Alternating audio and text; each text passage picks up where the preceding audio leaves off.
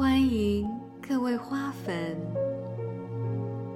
来到一心一意爱的空间里，听我为你读书，读这本由美国正念解压疗愈之父卡巴金教授所撰写的《不分心》。初学者的正念书。现在开始今天的篇章。第一步，进入的第三部分，调整你的默认设置。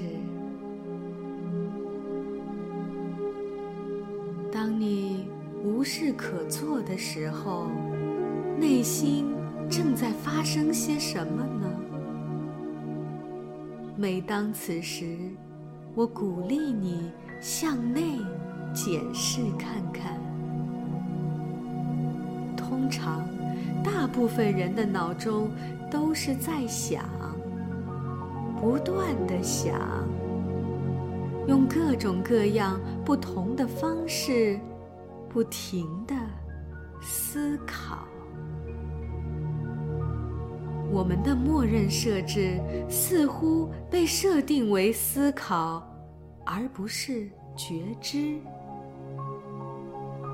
能发现这一点是很棒的，因为这样一来，我们就有可能开始转变。从自动且无休止的思考模式，慢慢切换为一种更有益处的模式——觉知。假以时日，我们就会将默认设置调整成为宏大的正念 （mindfulness），而不是在思考中深陷的失。lessness。一旦你坐下或躺下，开始禅修时，马上会发现，心似乎有自己的生命。他会一直一直的想事情、沉思、想象、计划。预测、忧虑、喜欢这个，不喜欢那个；回忆、遗忘、评估、反应、自己编故事，就像一条永无止境的活动之流。如果你不曾敞开心胸、无所作为，让自己这么自处一会儿，你恐怕都不曾留意心竟是这样运作的。更甚一步，一旦你决定要培养正念，心将马上面临新的风险。他可能会被塞进一系列新的想法或见解，关于禅修的，关于正念的，关于你做的很棒还是很糟，关于这样做究竟对不对？除了这些，还有数不清的散乱念头在脑中纷飞。就有点像体育比赛的评论。赛场中正在进行真正的比赛，而旁边永远配有同时发生的解说。当你开始禅修时，禅修评论一定也会不时响起，它甚至还会占满整个内心空间。然而。那已经不再是真正的禅修了，好比转播报道，并不等于比赛本身一样。有时你会发现，把电视声音关掉，反而能让我们真正观赏这场比赛。你观看的更直接，那种体验是一手的，第一人称的，不是先被别人的心智筛选过的东西。禅修的情况也很类似。只不过，那广播评论员既是你自己的思想，他会把此时此刻第一手的经历加工讲述成一个故事，比如“打坐真难呐”，“哇哦，感觉好棒哦”，或者其他无穷尽的评论。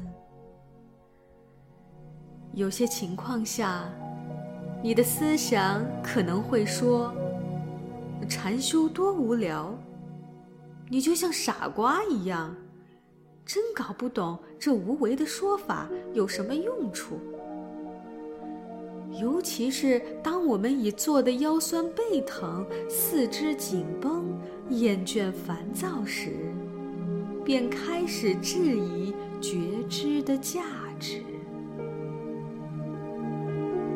比如，我能觉知到身体十分不适，可这觉知怎么能让我解脱、减轻压力和焦虑，给我帮助呢？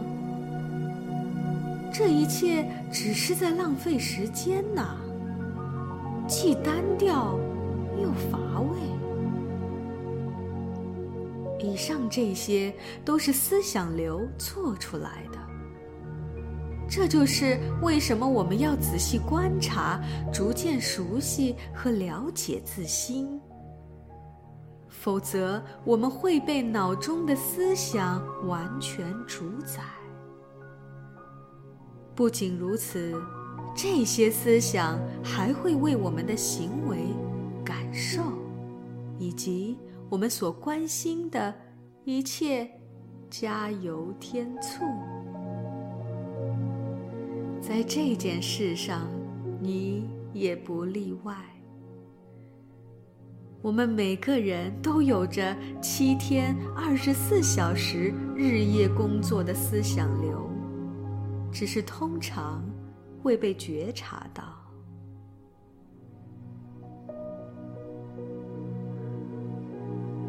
觉知，我们平衡思维的。唯一最充分的能力。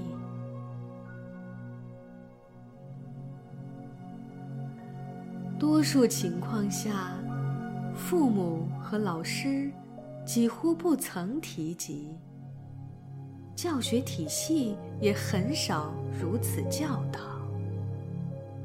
对思想的觉察可以带来平衡的状态，扩展视野。让我们不再被无意识的思想所支配。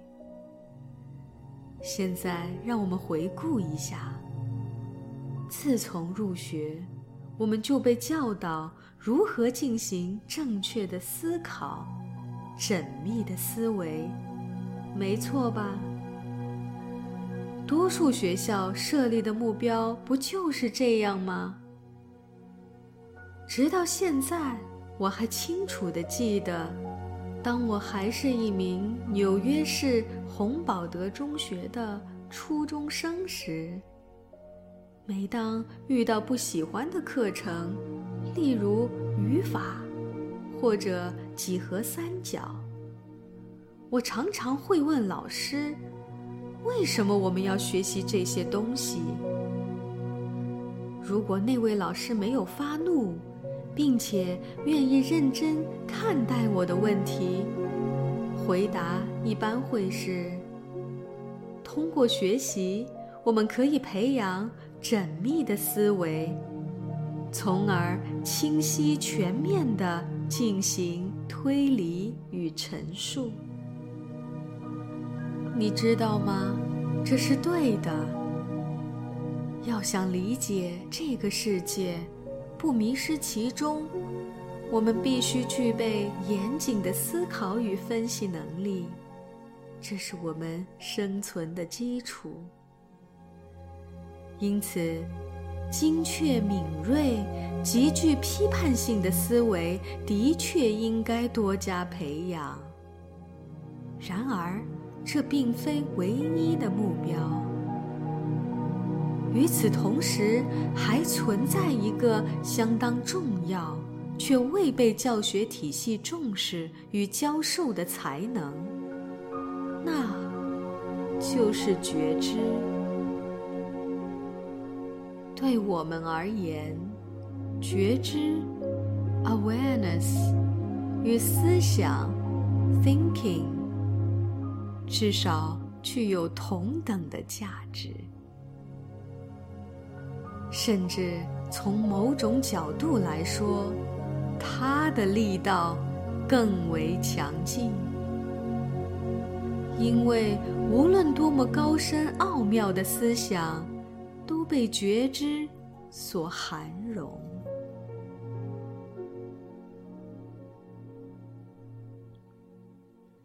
专注力与觉察力可被训练提升。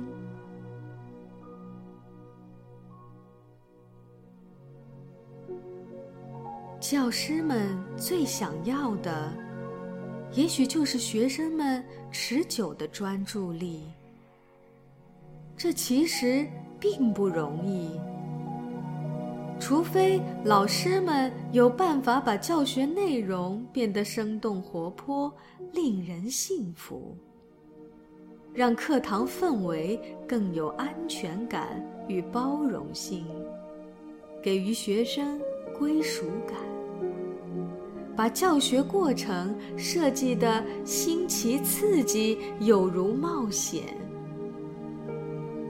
每当学生不配合时，老师的大喊声并不能使学生更为专注，怎么办呢？最好的方法是教会学生如何自行增强专注力，并把此教学变成一场历险，而这个过程本身就是一个相当珍贵的礼物。注意力可被训练，并且还将不断的提升。美国心理学之父威廉·詹姆斯曾说：“专注力以及由其引发的觉察力，才是真正有效的教学手段。他们是人类天赋的才能。”将随着运用不断深化。安住于觉知而不分心，不仅能平衡思维的能量，引发更睿智的观点，甚至还会激发出性质完全不同的思想。或许未来。将有研究证实，正念还可以提升创造力，将心灵从常规思维中解放，发挥出更加自由的想象力。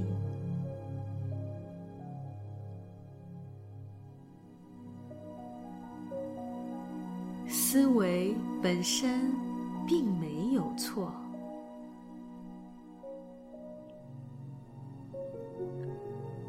我们谈到了通过增强专注力培养觉知的重要性，还谈到了此种能力可以平衡思维能量。但同时，我也要强调，思维本身并没有错。思维能力是人类最神奇的特质之一。想一想那些科学、数学、哲学领域的伟大发现，它们全都是思维的结果。诗歌、文学、音乐，以及所有人类文明的卓越成就，都是思想的产物。这些。全都经由心智诞生，竟是思想的果实。只有当思想未被那广大的觉知场域所关照时，它才会狂风暴走。当思想与失控的负面情绪相结合时，它必将引发。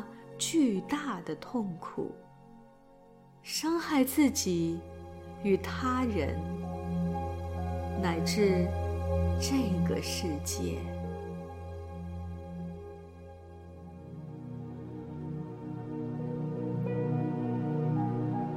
与思想为友。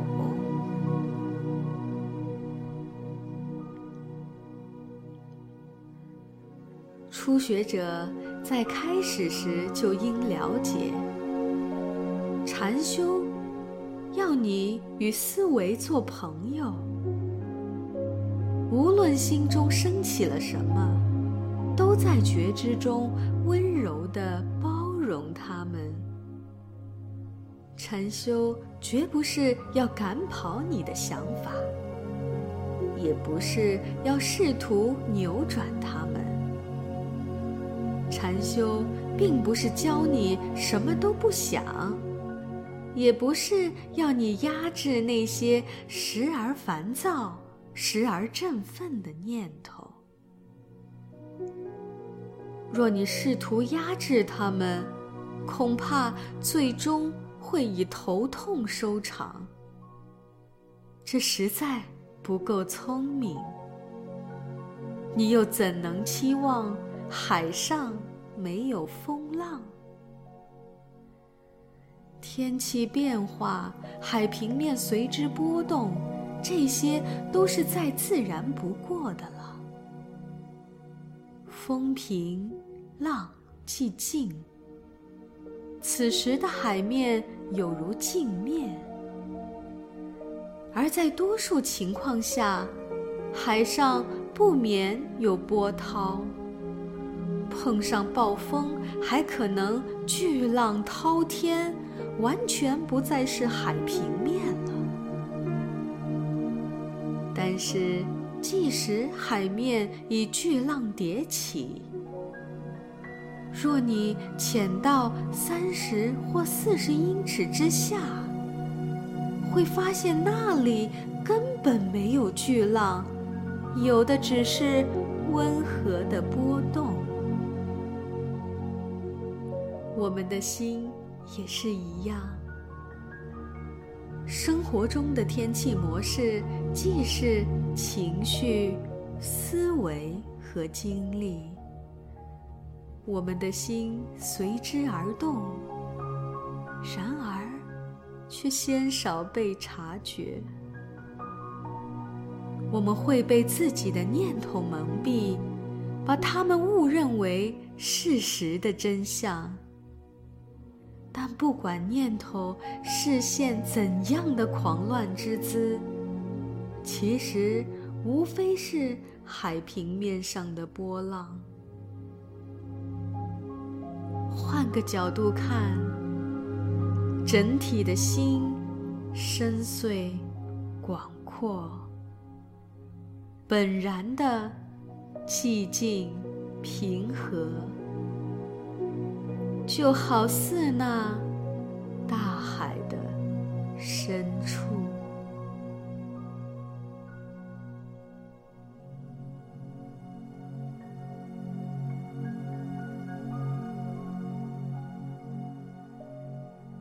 今天的一心一意为你读书，就到这里。让我们学会。与我们的思想做朋友，感谢大家的耐心聆听，